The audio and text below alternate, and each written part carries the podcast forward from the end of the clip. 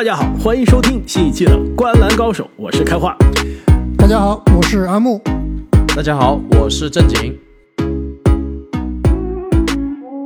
那么前几天啊，我们在节目中说到，有位球迷在我们的留言区啊呼唤说，希望我们可以请一位女嘉宾。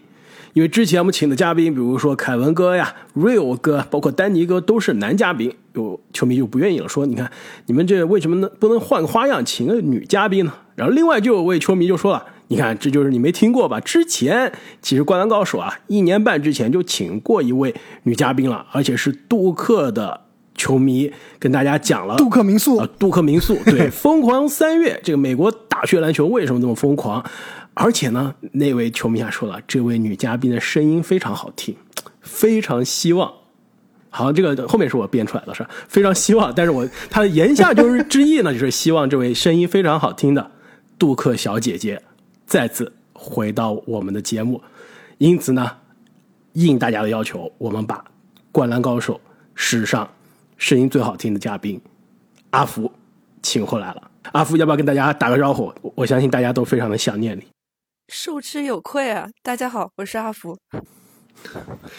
那本期节目呢，我们请来了这么优秀、这么重磅的嘉宾，肯定是要聊一支流量非常足、对得起这个嘉宾在我们《灌篮高手》地位的球队。你们说是不是？所以，我们今天来聊一下纽约尼克斯。这流量是哪里来的流量？反正肯定不是篮球流量。我告诉你，现金流流量。对啊，他不是还是很赚钱的吗？所以阿福其实说实话，透露一下幕后，阿福听说上节目非常的开心，听说聊尼克斯就不是非常的开心了，是不是？我们其实这个我们开始录之前，阿福还在跟我们抱怨。阿福你是怎么说来着？我说你们，我我好不容易做了点功课，你们找了个这个队让我来，我就想你们为啥会找我讲尼克斯呢？我想来想去，想不出很多的关联。就尼克斯是我的想法，就因为最近看着阿福经常更新他的朋友圈啊，就是在纽约各种玩，各种什么百老汇啊、球赛啊、演唱会啊。这阿福不是之前在波士顿区域活动，怎么最近来纽约了？后来一问，啊，最近好像是是不是出差是吧？出差来纽约待了有个把月了。所以想到，哎，要不然咱们聊尼克斯啊，正好能聊聊这个正大综艺环节，能聊一聊，就阿福最近在纽约玩些什么，给大家介绍介绍。于是啊，我就，哎，突发奇想，想了个尼克斯。其实根本不是一个篮球原因，而是这个场外原因。不行，我们这个篮球节目还是有篮球原因的。阿福作为杜克的球迷，而且民宿每年跟我们一起玩范特西，每年必选杜克的球员，那。放眼全联盟，我不知道尼克斯是不是杜克最多的，但至少我能想到的就两位，对吧？巴雷特、雷吉什，当年杜克三宝两个在这支球队。阿福是不是看到这支球队都非常亲切？应该是两个杜克球员吧？对，嗯，不对，对又不对，因为今年刚加入了一位新的杜克球员，他是第四十二顺位被选进的，叫。特雷弗吉尔斯，我一查也是我们 Duke 的，所以说呢，我想说你们为什么会找我来讲尼克斯呢？是因为尼克斯是唯一一一个队伍有三名 Duke 球员的球队，所以这就是你们来找我的理由。我现在只能这么想。没错，而且 杜克民宿真的是不一样啊！我都没想到他今年新秀是哪个学校的，这个果然是校友和校友之间惺惺相惜啊！那因此呢，我们今天跟阿福一起啊，就跟大家来聊一下下赛季尼克斯的看点。首先呢，我们会跟大家来介绍一下尼克斯今年夏天人员的变化，下赛季阵容的轮换将会是如何，并且呢，市场对于尼克斯有什么样的战绩预期？更重要是啊，下赛季如果我们看这支球队有哪些看点？那最后呢，今天肯定请了嘉宾啊。肯定少不了非常精彩的正大综艺环节了。相信除了尼克斯的老板之外，我们可以聊很多关于这支球队，包括呢这支球队所在城市的很多有趣的话题。那么首先呢，很快的介绍一下尼克斯人员的变化。其实今年夏天呢，尼克斯刚刚呃阿福也说了，在选秀大会总共第四十二顺位选到了特雷弗尔吉尔斯，来自杜克兰摩。那么在自由市场上呢，重磅签约签下了达拉斯独行侠的后卫杰伦布朗森，以及上赛季效力于洛杉矶快船队的中锋以赛亚哈登斯坦。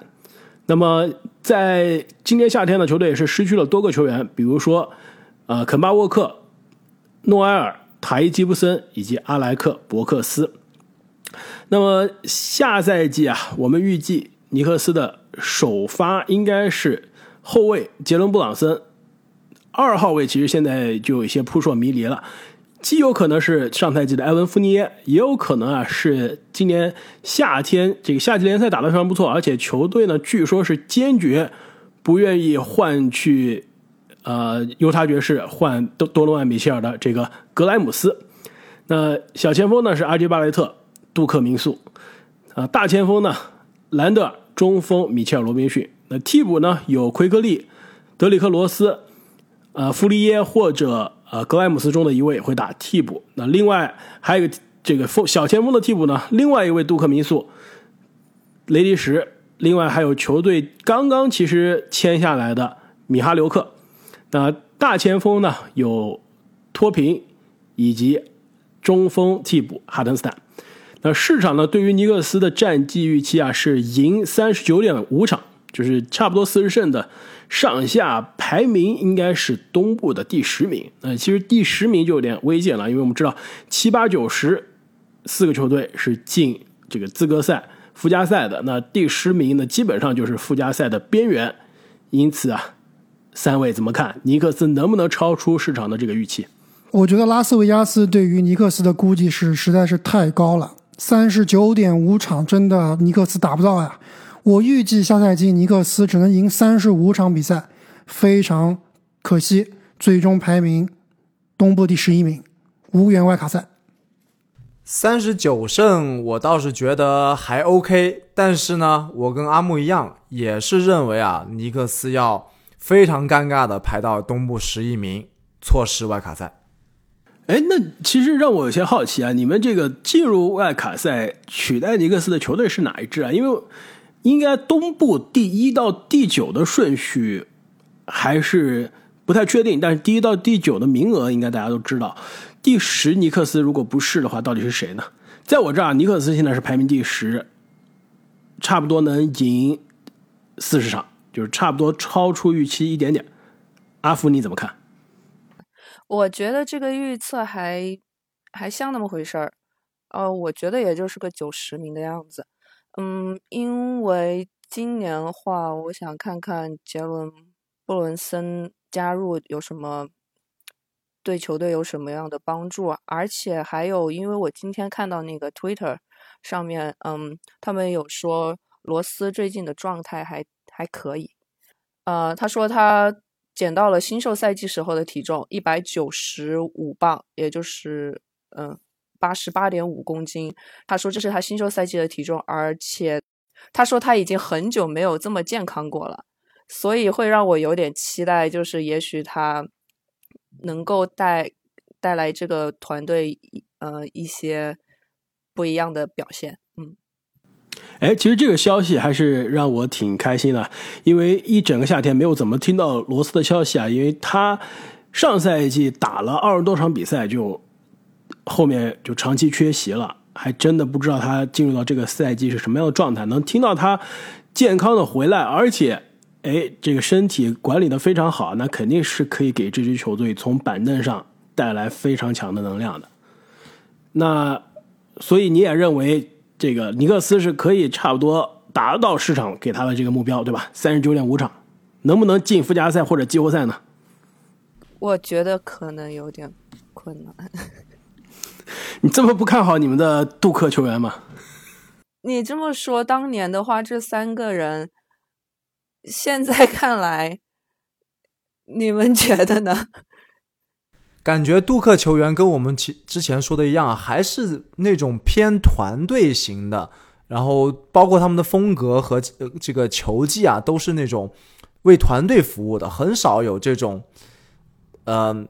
独自能 carry 的技术非常非常全面的这种顶级球星啊，是不是？最近几至少最近几届是这样啊。啊，那你就说的不对了。胖虎绝对是独自能带队能 carry 的，只是他这个身体可能现在看来还不是非常确定。我觉得这个当年的这同一届的杜克三宝，巴雷特、雷迪什以及胖虎，其实三个人现在都面临着不同的问题吧。胖虎是天赋满满，但是有伤病隐患；雷迪什呢是天赋满满，但是没有机会展露拳脚。对，那巴雷特可能就是唯一一个天赋。不是特别满满，但是身体极其健康。你们看巴雷特，其实过去三年啊，好像一场比赛都没有缺席过，非常靠谱，基本上都是每年都打满的。但是天赋在我这里看来，确实还是稍微欠缺了一点。那他可能在我心中就是稍微菜一点。所以三个人好像都有自己的问题。其实，在我这里的最大看点，就依然是巴雷特，他能不能够真正开始接管球队？其实从夏天。这个巴雷特和尼克斯续约啊，一元合同续约就能看得出来，其实尼克斯还是想长期来培养他的，包括一直在这个交易漩涡之中啊，之前一直想要去换米切尔，最后也没有换成，可能也是对巴雷特的未来啊还是比较看好的。其实你看到他这个球队的薪金配置啊，其实巴雷特和兰德尔两名球员的这个薪资是差不太多的。但是我觉得这个赛季啊，应该是一个转折点，就是真正巴雷特上位，兰德尔退居二线的一个赛季。但是问题是啊，巴雷特这个上位能上到什么样的地步啊？我觉得是不是他的命中率需要提高？他要提高的地方很多啊，但是相比于兰德尔，毕竟这个已经到巅峰了，而且已经在走下坡路了。其实你作为一个像尼克斯这样一个。可能志在培养年轻球员、想冲冲战绩的球队来说啊，还是应该把这个机会或者希望寄托在巴雷特身上。当然，他肯定还是需要很多地方加强。就比如刚刚阿福提到的上赛季命中率的问题，上赛季只有百分之四十的命中率，三分球只有百分之三十四，那比前一个赛季要退步了不少。但是下赛季是不是这个布朗森来了以后啊，会给巴雷特？创造出更多空间了。毕竟一个比较好的持球手、比较好的进攻手啊，可能在进攻端会吸引更多的火力。那巴雷特是不是就容易被这个空出来机会会更多一些？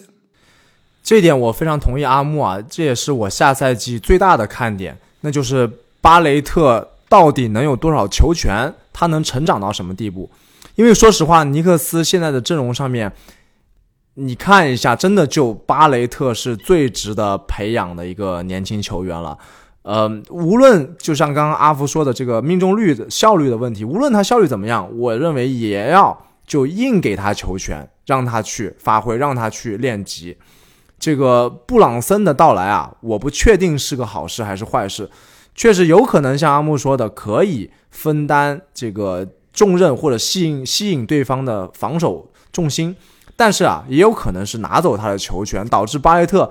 兰德尔之后又来一个持球手，那又把他的球权分走了。那其实对这支尼克斯长远的这种年轻核心的培养是不利的。没错，我之前也是这么想的。但是你其实看一下巴雷特上个赛季啊，就上上赛季二零二零到二一赛季，场均十七点六分，命中率百分之四十四，三分球命中率百分之四十，对吧？那个赛季是是哪一个赛季？那个赛季就是兰德尔爆种的赛季，那个赛季就是兰德尔使用率极其高的一个赛季。反倒是巴雷特变成了一个受益者。那上赛季兰德尔打铁了，或者说回归被打回原形了，巴雷特好像似乎也是不能够怎么说，以为他能够如鱼得水，能够上位，但是。其实并不如此，所以我倒是还是觉得尼克斯或者说巴雷特自己的定位，我觉得他不是一个球队老大，或者说他不是一个进攻端的老大，他需要一个比较能够持球、能够自主进攻的人给他吸引火力，比较类似于什么？比较类似于可能是米德尔顿这样的角色。但问题就是米德尔顿有投射有防守啊，巴雷特三分球百分之三十四的命中率，而且呢他的防守我看了一下，在。上赛季啊，联盟排名第十九的防守排名第十九的尼克斯，他的防守高阶也是在倒数的水平，所以他进攻当不了老大，防守倒数他能做什么？剩下来就只有潜力了，对吧？就是每一项都有提高的空间，所以他是个潜力股。所以啊，下赛季尼克斯这个巴雷特的成长，或者会不会成长，成长到什么阶段？会是我们非常重要的看点。那另外一个重要的看点呢，就是刚刚阿木已经提到的，夏天刚刚签约的布朗森。其实刚刚阿福一开始的时候也提到了，就布朗森的这笔签约呢，应该是尼克斯呃，为数不多的感觉是非常笃定的这种操作，感觉交易多诺万米切尔犹豫是吧，狠不下心，最终呢是白白的让克利夫兰骑士截胡了。但是布朗森的这笔操作，就是从感觉独行侠季后赛结束，我们都知道肯定是尼克斯的人了，是吧？就还没签约呢，基本上已经被尼克斯纳入网中了。再加上当时呃选秀大会。晚上跟这个底特律活塞的这笔清理薪金空间的交易，当然大家都知道了啊，布朗森肯定是要去了。那最终呢，也是如愿所偿啊，给布朗森送上了大合同，把他签到了自己的队中啊。三位啊，你们对于布朗森下赛季的发挥有什么样的看法？能不能延续在独行侠一个非常扎实啊、命中率非常优秀的后卫，延续他这样的表现？因为我现在看啊，很多拉斯维加斯的这个最快进步球员的概率，布朗森非常的高，就是说市场预期啊，他可以进入我们的十大爆发。我先跟你们说啊，我是不会把他放到我十大爆发里的，你们会不会？或者问阿福啊？因为我们现在录音的时候，这一周的周末，我们就要跟阿福一起选我们的范特西了。阿福，你会不会考虑把布朗森放到你的球队里？嗯，我应该不会选他。嗯，我还是觉得一个人进入一个新的球队之后，这是一个非常不好说的一件事情。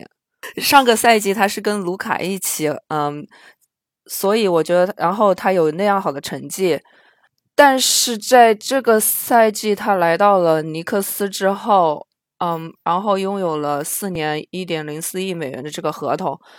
我觉得球队首先要想让他做的是能够，嗯，弥补这个后场的，弥补尼克斯后场的短板。我我明白你的意思，就是布朗森他是一个锦上添花的球员，对吧？在一个好的体系中，他的呃高的效率，相对比较全面的功能能发挥作用。但是到了尼克斯，就在一个好的大腿旁边，自己能够发挥的更好，哎，可以锦上添花。但是让他自带体系到尼克斯现在这样，你刚才讲了，就是进攻不行，防守好像也不行的球队，让他自己创造体系，可能就有点难为人了，是不是这个意思？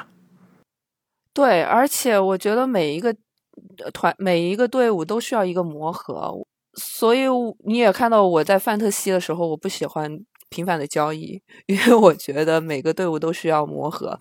你自己的球队 也需要磨合，也要磨合是吧？而且你必须要选关系好的，才所以你也要看他，你也要看他们的化学反应，对不对？我们玩的是是这个范特西，都是最注重数据，阿福注重的是这个人情世故。真真正的范特西，对我是带着 我想着总要给他们一点机会，不要总是觉得他们这一场表现不好就他们就把他们给交易掉。但是我接受到的整个我们这个联盟里面的就是，一旦一两场比赛表现不好了，下面然后我的然后就会找另外一个人的敲开另外一个人的微信窗口问交易嘛，我就每次我都会想为什么不给他一个机会呢？我觉得你这个说到点子上了，而且这个特别符合尼克斯这个球队的气质啊，就是有点这个揠苗助长。怎么说？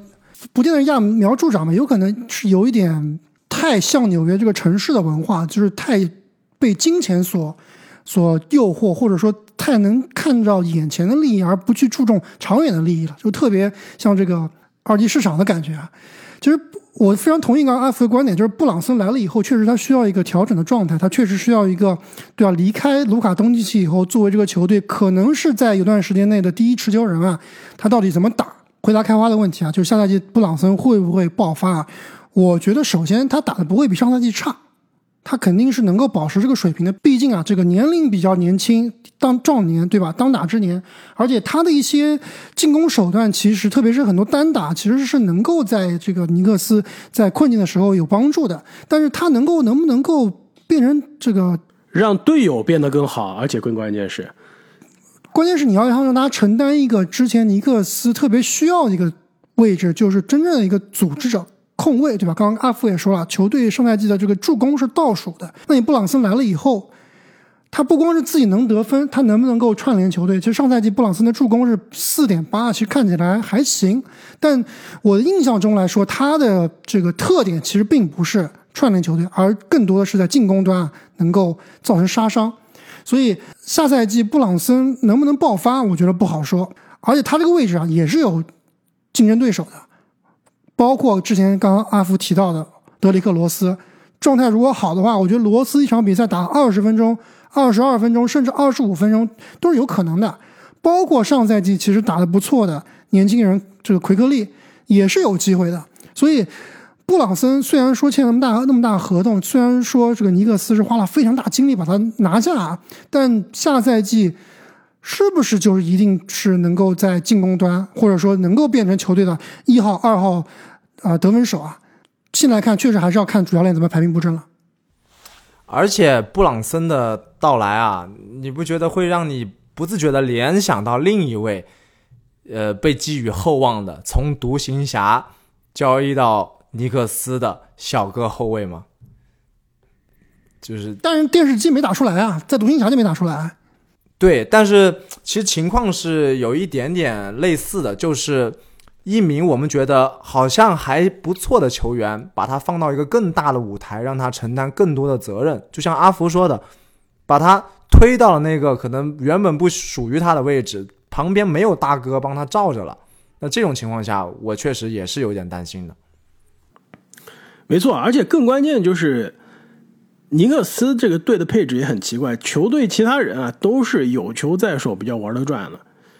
就比如说兰德尔。比如说巴雷特，其实这两位都不是那种，哎，我无球跑位拉开空间，我投个定点三分或者空切或者吃饼，都是两个人需要有球在手、有球权的。那布朗森怎么样分配球权，能兼顾自己的攻击，再串联球队，让让那两位资历更老的大哥啊，这个打舒服了，我觉得其实是很难的。那另外，尼克斯下赛季的看点呢，在我这儿看来就是兰德尔了。兰德尔到底能不能从上赛季灾难的发挥中反弹啊？接近之前的这个联盟最佳阵容级别的水平？我知道阿姆肯定说不可能，绝对不可能了，也没有，关键是没有这个机会给他给他去打了，对吧？你有巴雷特，你有布朗森，你刚刚自己也说了，兰德尔是需要有球在手的，而且他很多情况下在那个爆发赛季啊，他是作为一个。某种情况是一个组织大前来打的，对吧？他也是做串联球队来场均六个助攻，对吧？所以你说兰德尔能不能回归到那个时候的水平？我觉得比较难。你说能不能够回归当时的地位？我说是不可能，他回不到那个地位了。没错，而且那个赛季他不仅是非常的全能，打了一个组织大前的位置啊，更重要的是命中率超高。那上赛季这个命中率的下跌实在是太可怕了。投篮命中率从四十五变到了四十一，三分球命中率从四十一变到了三十，所以这样的下跌真的是前所未有的。那能不能反弹啊？我觉得他应该有机会从效率上反弹到这个上个赛季和上上赛季之间，但是能不能回到之前那么全能的数据啊？的确是有点困难了。对，我们刚刚也讲过了，Duke 的巴雷特，然后当当年的话，一起称为 Duke 三少的，还有同在一个队伍的雷迪斯。但是我会觉得雷迪斯跟啊巴雷特的两个两个人的轨迹好像就不是很一样。现在来看的话，我会觉得雷迪什会有一点点在慢慢退下的一种感觉，不知道你们有没有这种感觉？主要是没机会啊。以为他来了尼克斯可以承担更大的责任，毕竟当时应该是用了一个首轮，对，用一个首轮来换这种一个首轮肯定是意味着球队对你还是寄予了希望的。但是来了之后，很显然他承担的戏份和这一个首轮啊相去甚远。我当时都说了，那么大代价换来雷迪什，不是让他出场的，是让他跟巴雷特一起勾引胖虎的。那胖虎决定留鹈鹕了。雷迪什作用就没有了。其实我对雷迪什应该是我们几位里面最关注的，可能除了阿福有这个大学情节以外，我是最关注的。我当时也是特别喜欢的一个年轻人嘛，也是买了他的球星卡，现在也是不知道亏了多少钱了。还不如去炒股呢。其实这个问题，其实我当时特别想问我们那个老鹰期的嘉宾 Real 哥的，但是由于时间关系，我是没有问啊。我就当时其实想问 Real 哥，为什么老鹰要把雷迪什交易走，对吧？我们之前节目聊老鹰的时候也看到了他的这个三号位其实不是很厚的，除了亨特以外，没有特别靠谱的球员。而且其实那段时间雷迪什在老鹰队打的还是不错的，对吧？特别是防守端非常非常抢眼。那交易来尼克斯以后，我一开始也是以为啊，能够释放天赋了，能够真正找到一个，对吧？对的教练，因为毕竟这个希伯杜是一个防守型教练，雷迪什的强项也是在防守。虽然说进攻端可能命中率比较差，但是防守绝对是不含糊的。但不知道为什么到现在也没有也没有被重用起来，我是不太理解啊。如果是拿一个首轮来换雷迪什的话，肯定是要让他起到作用，但是现在连机会都不给。确实理解不了，也是意难平。对，而且根据大家的这个预测的话，他下赛季的可能出场的时间都不能得到保证，可能都没有什么出场机会。对，我觉得他，我对下赛季在这个尼克斯，我觉得也很难，非常难，不见得能像开花所说的是三号位的第一替补，未必。对他签了这个米哈留克之后，还真的。还真的就没雷迪什什么事。我写这个的时候，很有可能是拿那个格兰姆斯来打三号位的替补，让福尼耶去打二号位。很有可能最后排出阵容是布朗森、格莱姆斯、福尼耶、巴雷特、兰德尔，对吧？这样一个组合。格莱姆斯应该打不了三号位，还是还是应该，就福尼耶其实可以打三号位。如果真的是想要让福尼耶多打的话。而且呢，我这个轮换当时写的时候还没有这笔米哈留克的签约啊。他签了之后，雷迪什估计轮换真的是要往后排了。那么我回答一下你的问题啊，为什么在尼克斯不受重用啊？就是因为这哥们儿的投篮实在也很捉急。当年那一届的几个寒冰射手，他也是榜上有名的。到现在职业他应该不比巴雷特差吧？你去看看他投篮命中率，上赛季百分之四十一点五，比巴雷特要高，好不好？这两个人半斤八两，都是四十出头的命中率啊，而且百分之四十一点五，这是在尼克斯打的这个非常有限的两百分钟里面的。他整个职业生涯是百分之三十八点七的投篮命中率。上个赛季在老鹰的时候打了三十四场比赛，百分之四十出头，四十点二，这就跟巴雷特是一个水平嘛。所以这哥们儿的这个空间。不是说没有，是非常的不稳定。那防守呢？其实说实话，第一卖力，第二抢断，你看数据是真的不错，但问题就是防守还是非常的不够聪明，就堵的。我我我不同意，我觉得我看所有的雷迪什的比赛，防守端一点问题没有，非常强。特别是季后赛里面那个打七六人吧，还是？雄鹿队打雄鹿那个系列赛，非常非常抢眼。我给个小周边，我看到在尼克斯虎扑专区上面，他们有说，嗯，这三位 Duke 在尼克斯的呃球员，呃，在暑假的时候是返回了 Duke 校园，然后去了卡梅隆场馆，而且巴雷特和雷迪什还有训返校训练照，而且看到下面的留言，他们也会说，就说雷迪什看起来壮了不少。所以，也许我来个猜想，他们回他们返校以后，重重新拾起了当年的初心。阿福果然是这个走心派的，找回了初心，然后也找回了当年的投篮卡梅隆场馆之后，就会找到当年为什么要打篮球，为什么那么热爱篮球的感觉，对不对？不再是纯粹的商业，打篮球是纯粹的快乐。那很很遗憾啊，他们这个返回学校没有带尼克斯老板多兰一起去，对吧？现在关键是让多兰知道，这个不能是商业，而是要回归初心，对吧？多兰有他自己的快乐，在真大综艺里面告诉你，对尼克斯是一个成功，是一个成功的商业的快乐。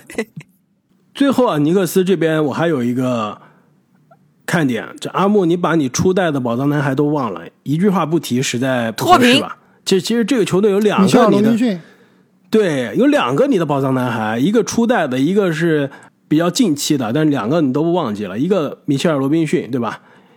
下赛季能不能健康？我跟你说啊，我担心很有可能哈伦斯坦 要抢米切尔·罗宾逊的首发位置，一上来肯定抢不到，但是后面真不好说。或者说这两个人谁打的时间更多，对吧？有可能一个人是一直首发，但是谁打主力时间，这都是有待商榷的。对，关键是哈腾其实打的很不错的，非常不错的一个球员。上赛季在这个快船啊，我觉得他跟祖巴茨的水平其实差距不大的。对，在他在快船，包括之前应该是在这个骑士啊，打的都是非常不错。另外一个脱贫，正经阿木，你们到底有没有放弃这位？去年讲尼克斯的时候，不是说是阿木和开花的很喜欢的队员吗？阿木和正阿木和正经不是开花。我嫌他太老了，从来没喜欢过，从来没有拥有过，好吧？你看正经你不认了，阿木你还认吗？我当然认了。我现在最好的一个方案就是尼克斯下个赛季把兰德尔交易走，直接脱贫首发，正脱贫是吗？对，脱贫首发，真的。其实说实话，脱贫应该是技能点更适合巴雷特和布朗森的。其实他可以打无球，就打那种顺下，他可以打无球，对，没错，他可以打无球。其实这个还真的不错。那兰德尔关键现在换不出价钱，如果兰德尔能卖一个不错的筹码，我相信尼克斯应该早就早就换了，真的是有机会让托宾上位的。那么聊完了尼克斯啊，下赛季的这么多看点，又到了正大综艺的环节了。正经，要不你先跟大家来介绍一下这位传奇的，在灌篮高手可以说出镜次数最多的 NBA 老板，上市公司富二代。詹姆斯多兰，其实多兰我们确实也聊过很多次了，也这个和这个蔡崇信啊、库班啊，都是球迷们非常了解的老板，所以其实关于他本身的这个业务啊，我我说的少一些。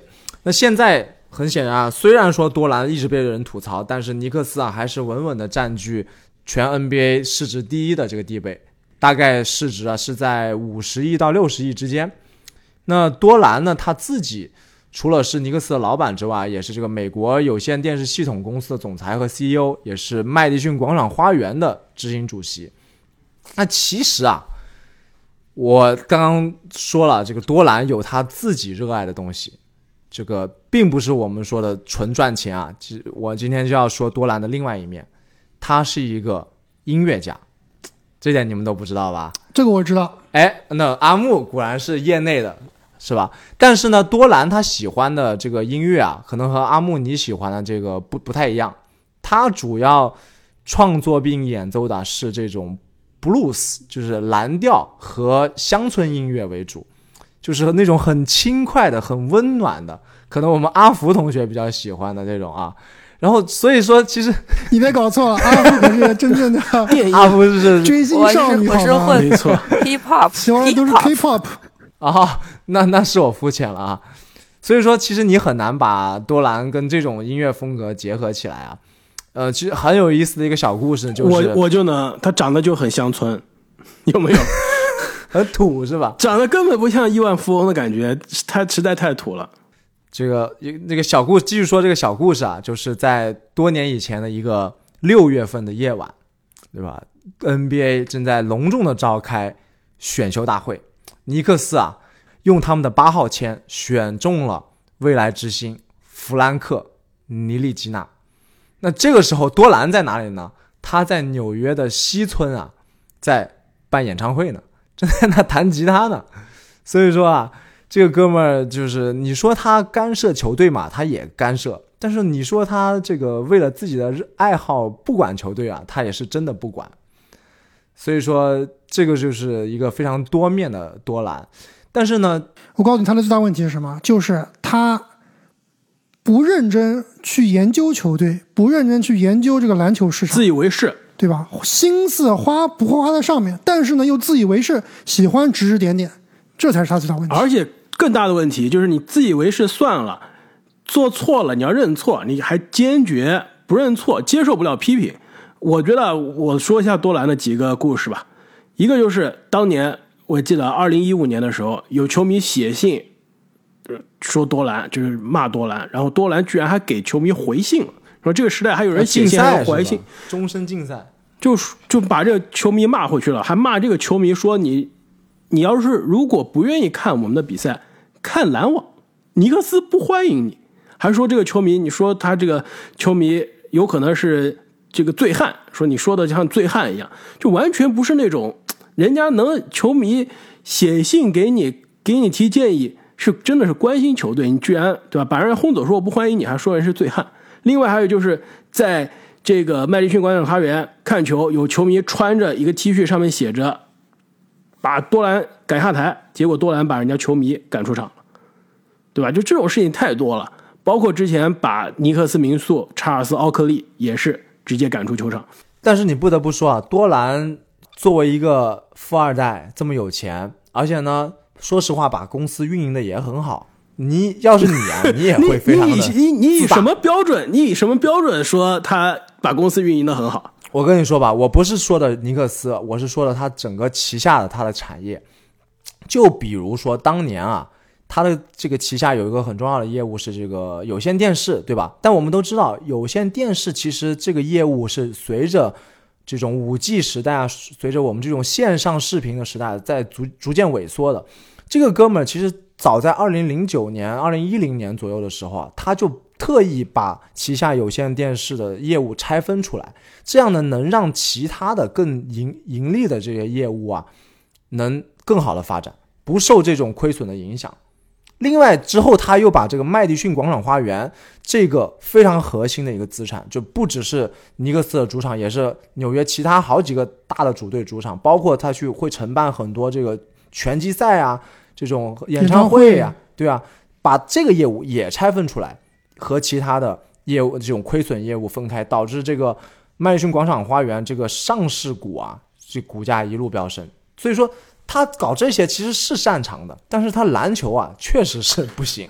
我真的不觉得这些是他自己的主意，这些都是他应该他们 CFO 他们真正管理团队出的主意，应该不是他的专业特长。那这他还是他的功劳呀，CFO 谁选的呢？是不是 CEO 啊？对不对？那至少他不像管理尼克斯一样管理的这么糟糕，是吧？没错。但是作为一个球队老板，他应该是执掌期间全联盟管理最混乱、战绩最差的球队了，甚至没有之一的。他不是花了很多冤枉钱吗？没错啊，花了很多冤枉钱，而且呢，我们之前也说了，跟巴雷特的这笔。新秀合同结束之后的续约是尼克斯一九九四年的查理沃德之后第一次跟自己的首轮秀合同结束就去，对啊，你选不到好的人，选到好的人还留不下来，这实在就接受不了了。而且他应该也是联盟为数不多被联盟总裁点名骂过的。达维斯二零零七年接受采访就说，尼克斯的管理是。不是一个非常明智、非常理智的管理的典范，直接就在媒体面前也说过多兰了。那么说完这个尼克斯的老板啊，我们我觉得有必要我们再聊一聊纽约，聊一聊聊一聊其他的这个呃正大综艺的环节。阿福啊，你最近在纽约玩玩了哪些内容？有什么觉得特别好玩的，想跟大家分享一下的？因为我们三个人在这儿待的太久了，已经讲不出什么新鲜的东西了。对，我觉得阿福这样的这种怎么说叫常驻游客吧？我觉得对于这个城市来说，特别是玩的东西来说，是更有发言权的，对吧？就比如说我拿我自己做比方吧，我可能来纽约十来年了，我上个礼拜是第一次去看《自由女神》，就带着我父母去看啊，第一次去看，就感觉你身处在这个城市，你不会把自己当做一个游客的角度啊，你很多这个游客打卡点，你可能自己都不会去，所以这也是为什么想。找阿福来聊一聊啊，就是对你也不找我聊波士顿凯尔特人，就来找我聊纽约尼克斯，我就嗯费尽脑脑袋想，我说这尼克斯我能说啥？那我就只能说纽约。那我要感谢我这一个月在这里出差，能够有幸来到这个著名的节目，跟跟收音机前的听众朋友们再一次的呃交谈。然后我也查了一下。我说我我就查一下，我就说我在强行的给我自己这一次来这个找那个联系。我就说，因为尼克斯也是从最初的联盟开始就没有搬迁过城市的两支球队之一。另外一支你们知道是谁吗？对对，我就说那就是因为这个，所以要我来讲。嗯，我我这我在这纽约待了一段时间。嗯，哎，首先要先问你这个吧，你觉得纽约跟波士顿哪哪哪个城市更好？如果现在让你选的话，你愿不愿意搬到纽约来居住？嗯，我觉得还是可以搬到纽约来住的，呃，因为我觉得是，虽然我觉得波士顿也是个大城市，但是真的和纽约的感觉是完全不同的。而且我会说，波士顿和纽约都是东北这一块的两个最大的城市。波士顿也是一个自由开放的一个城市，你因为很多著名的学府都在那儿，学校非常非常的多。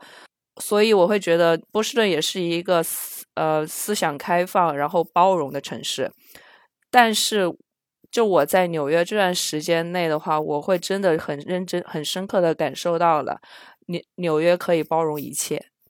因为我最近在看百老汇，所以我我现在主要的活动场所就是在百老汇那条街上。百老汇呢就就位于啊时代广场，所以时代广场是一个。所有来纽约的游客都肯定会要打打卡的一个地方，呃，当然我也不能太肯定，但是应该是基本所有人都会去时代广场看一眼的。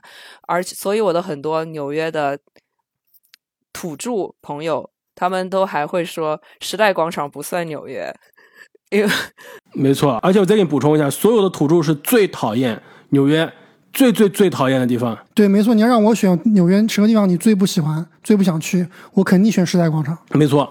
之前我给你补充个插曲啊，我我跟正经经常是，呃，在一个地方看球，那个看球的地方叫做 Buffalo White Wings，就是在时代广场附近是有一家，然后那边它大屏幕特别多，吃鸡吃的，而且它每周周二呢。晚上他鸡翅半价，那时候我们正好看 NBA，周二就约那儿看 NBA。但是每次下班要路过啊，穿过整个时代广场的游客的人群，我这是我觉得最糟糕的，就是真的恨不得是绕着走。对我几年前也有这样的感受。几年前的时候，因为我记得应该是朋友们会去时代广场的那个呃电影院看电影，那但然后我们要走到电影院的那段路上，就是要穿过重重的人人，然后。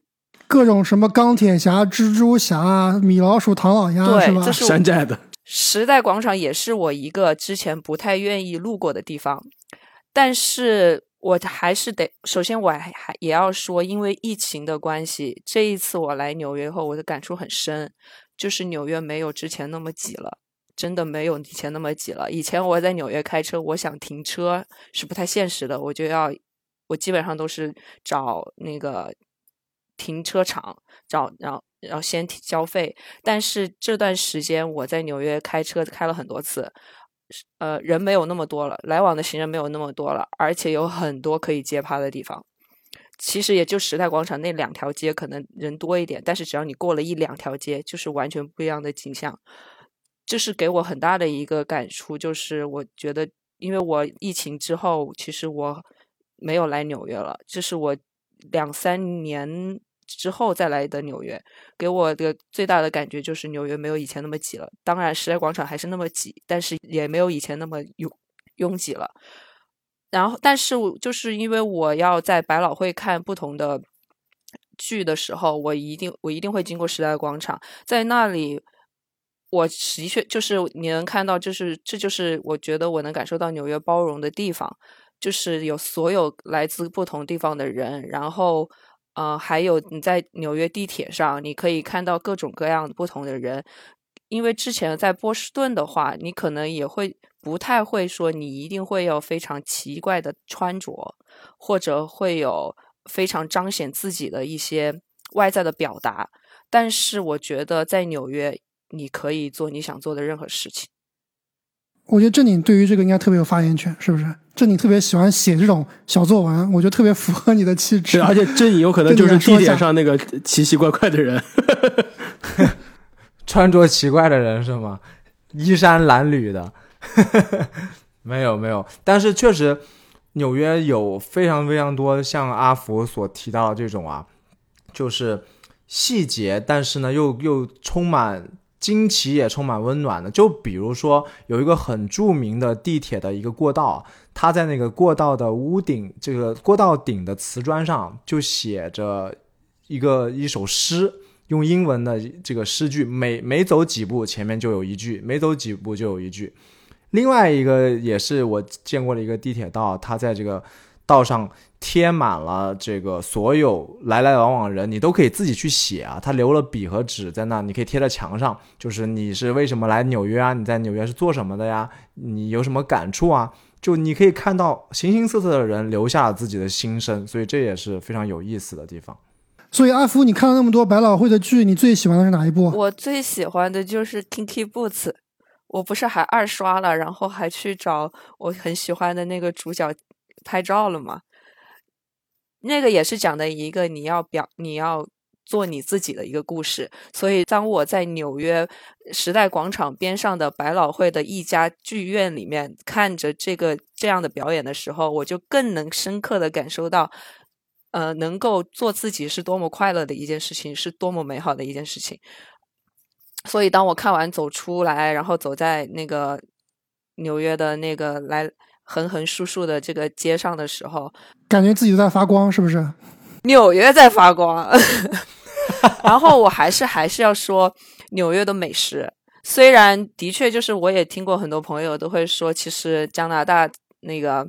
温哥华和多伦多，特别是温哥华才是北美呃中餐的天花板。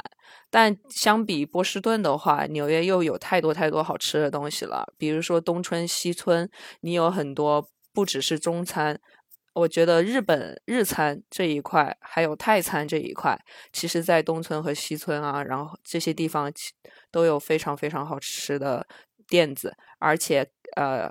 K Town 就是韩国韩国城那一块也会有很多，嗯，漂亮的小姐姐和小哥哥。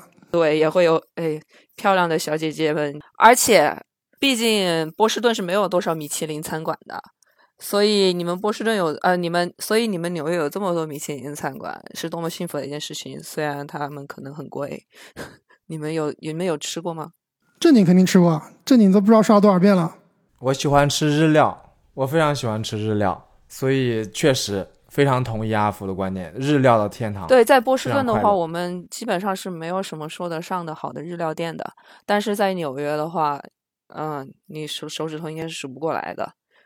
这你肯定吃过那个 Masa，是不是？我哎，我还真没吃过玛萨。玛萨。是最贵的那一家，但是我我没吃过那家。我觉得你们这些就别凡尔赛了。我觉得纽约让我比较喜欢吃的就是路边的餐车，对街边摊，最便宜的那种都是有照经营啊，但是真的是那种推着小推车卖的那种，比如说中东的。呃，那种烤肉放在那饭上面，对对，其实或者加个饼，哈拉盖斯。对你每天吃肯定有点腻了，但是比如说你中午上班的时候想图口快的，但又想吃比较爽，那个真的是又便宜又好吃，而且到处都有，就真的是比较，呃，我觉得用比较接地气话说，就是比较有烟火气的一个一个城市。虽然高楼林立、纸醉金迷大城市，但是呢，正是因为有这些街头巷尾的来自不同文化、不同。国家的这些小吃，让这个城市变得更加立体了，更加有烟火气息了。就你们说的米其林那些太遥远了，吃不来，吃不来。哇，我我们这期节目太文艺了，不得不说。而且我不得不说，纽约人真的太幸福了。我每天都在百老汇或者在呃别的演唱会上穿梭，呃，特别是在百老，我这段时间特别是在百老汇待的时间特别多。真的好幸福，你每天都有剧可以看，因为有那么多那么多剧场就在那几条街上密密麻麻的排着，所以说这个物质食粮和精神食粮都很丰富。对，不光是百老汇啊，包括很多各种各样的演出，对吧？流行音乐，刚刚哦，对，流行音乐，这个布鲁斯、爵士乐，纽约很多爵士乐，因为我很喜欢看演出嘛。所以，其实我很很多我想我喜欢的一些呃或者想要看的演出，其实有的时候在波士顿是没有场次的。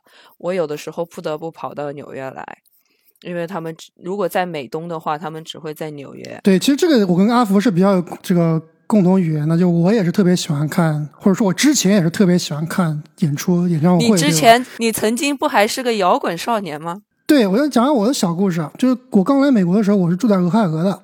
那我第一次来纽约是什么时候呢？我不是因为说啊来看自由女神啊，来看时代广场，或者说想来吃中餐啊怎么样的。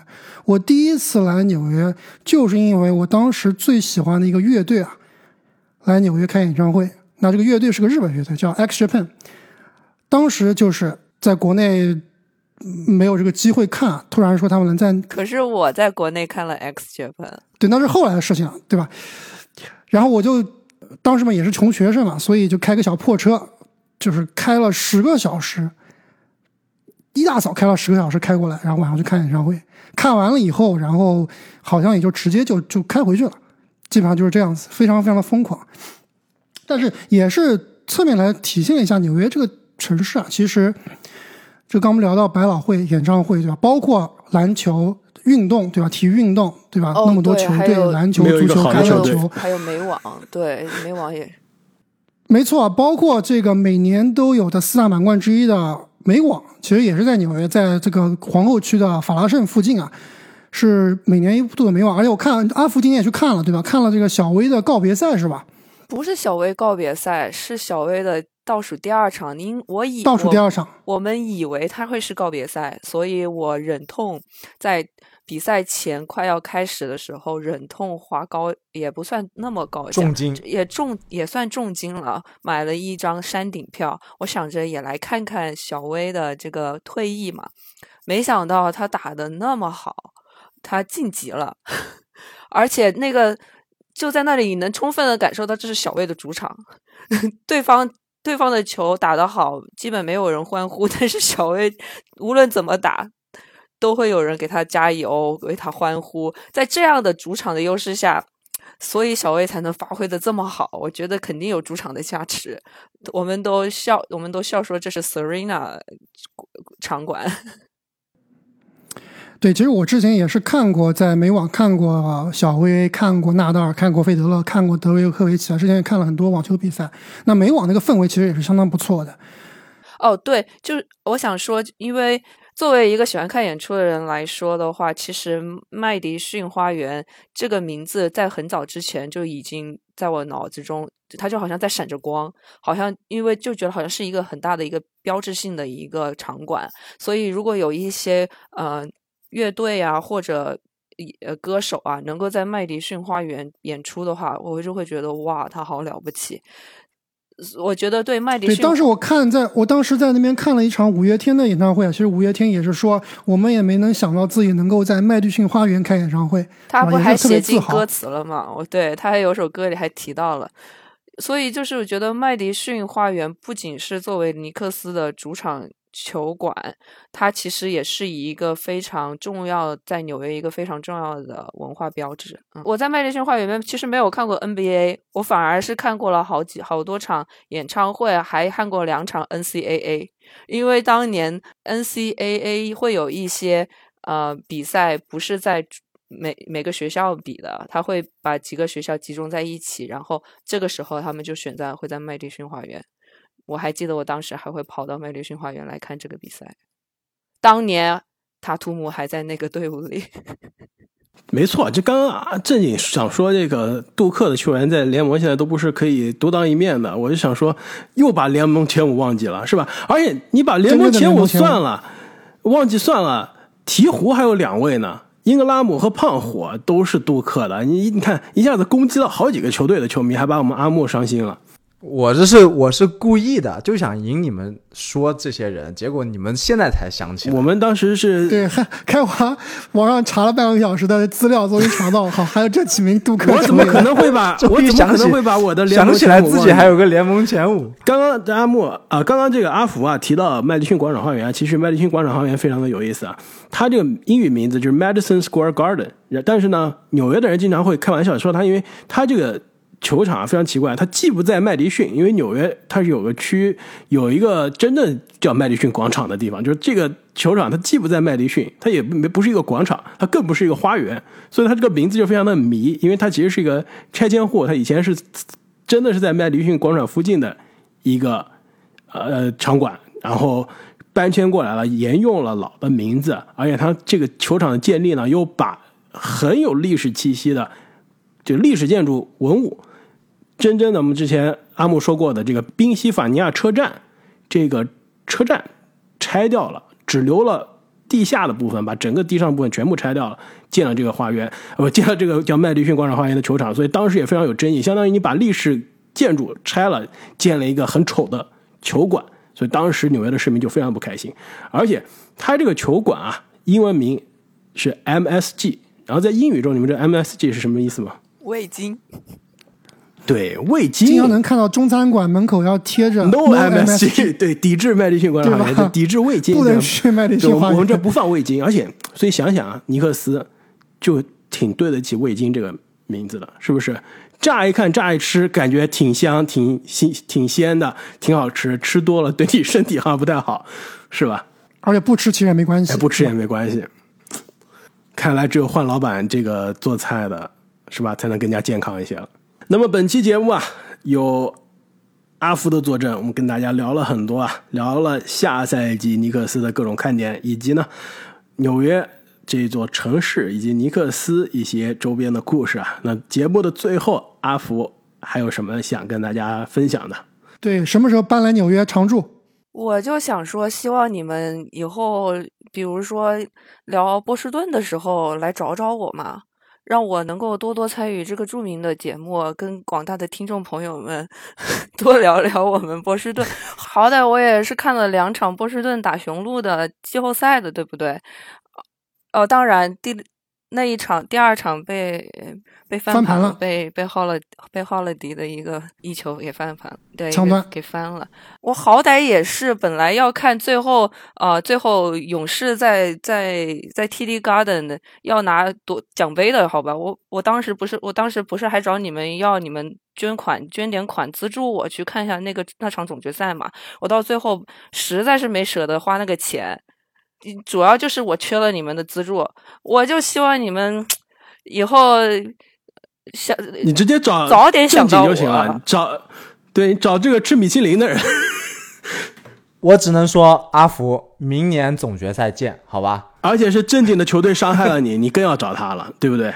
冤有头债有主。对啊，那他对他就更应该给我捐款了，我就能替他看他他他的勇士球队在我的在 TD Garden 的场馆里举杯啊。这么富有历史性的一刻，没毛病。下次举杯的时候，我绝对全款资助，好吧？广大听众朋友们听到了，听到了啊！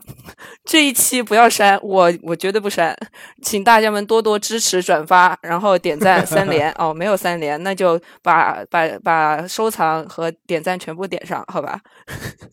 加入洗米团，对，三位三位主播到现在都没有都没有给我一个洗米会员出场费，嗯。对你下次你的出场费就是洗米会员试用三天，我还要自己花钱去买洗米会员，你看看。但是说实话，正经这个下赛季如果想跟阿福在总决赛相见还是比较难的，毕竟人家现在主教练都没了，是不是？对绿，我觉得绿军这个最近的这个加里纳利的受伤和主教练乌杜卡的这个事情，对，也是为下赛季蒙上一层阴影啊。这个其实真的非常影响士气，我觉得，特别是像乌杜卡这样的一个，感觉是有点精神支柱的感觉啊，影响会非常大。而且说说就是细节就不说了，这些场外的因素就不说了。呃，更关键一点就是球队这个决定让我觉得很迷，就是让乌杜卡禁赛一年，但是又不开除他，然后乌杜卡自己又不辞职，但是主教练这个位置啊，你必须是在更衣室是有微信是有微信的，对吧？你离开了一整年，而且呢，是因为这么丑的，相当于一个丑闻离开了。你再回来一年之后，你在更衣室还能不能有威信？而且你不仅是球员认不认你啊，你的手下的其他工作人员、你的同事、你的下属还认不认你？有没有这个威望？这这是一个非常大的疑问。我就这么说吧，开花，我觉得乌杜卡在凯尔特人的职业生涯，或者说在凯尔特人的教练生涯。已经结束了，那所以他不可能再回来当主教练。那你禁赛，与其是禁赛一年，你凯尔特人为什么不直接把他开除呢？或者两边协商好，我也不把。没找到下一个，但你现在也没有，你现在禁赛一年，你还要找接盘的人。你现在禁赛一年，你还必须需要人来顶替，对吧？但是你没有主教练和主教练竞赛，这是两个概念。对球队的这个影响的级别是不一样的，而且其实真正这件事，你要刚开话说不想聊具体的内容啊，但是你真正要聊具体的内容，对吧？你因为这件事把一个主教练开除，这个是很有争议的，我觉得，对吧？很多人会挖细节，到底是怎么回事？到底是，对吧？他跟什么样的人在一起？什么样的处于一个什么样的关系？我不想聊，就是因为这个东西太八卦了，而且我们没有真正的内部信息，聊不出来。我们节目不就是聊八卦吗？但问题是你这都是捕风捉影啊！就现在大家都觉得，确实是的。就是比如说，包括理查德·杰弗森在他自己的推特上面也说，事情没有你们想的那么简单的，有有有真相的，所以大家都搞得很神秘，我们也没办法揣测啊。所以我是觉得球队的这个决定呢，你要不然。就是把它淡化了，要不然你就干脆开除。你现在禁赛一年，而且又让所有的事情、所有的媒体都来聊这件事啊，反倒是对，都来猜，大家来捕风捉影，你猜一句，我猜一句。对于当事人，还不如把话说直。没错，对于当事人来说，也是我觉得不够不够公平，就是对吧？所以，如果这件事放到纽约的话，未必会发生。阿福，你觉得是不是？因为毕竟我们纽约是个包容的城市，对对吧？You can you can do everything in New York.